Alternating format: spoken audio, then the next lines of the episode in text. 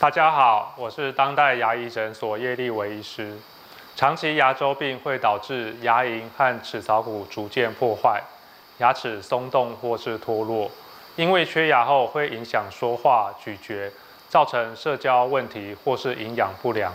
牙周病所造成的危害，并不是只有口腔本身而已。牙周病也对身体的其他地方会有影响，会增加心脏病、中风、糖尿病。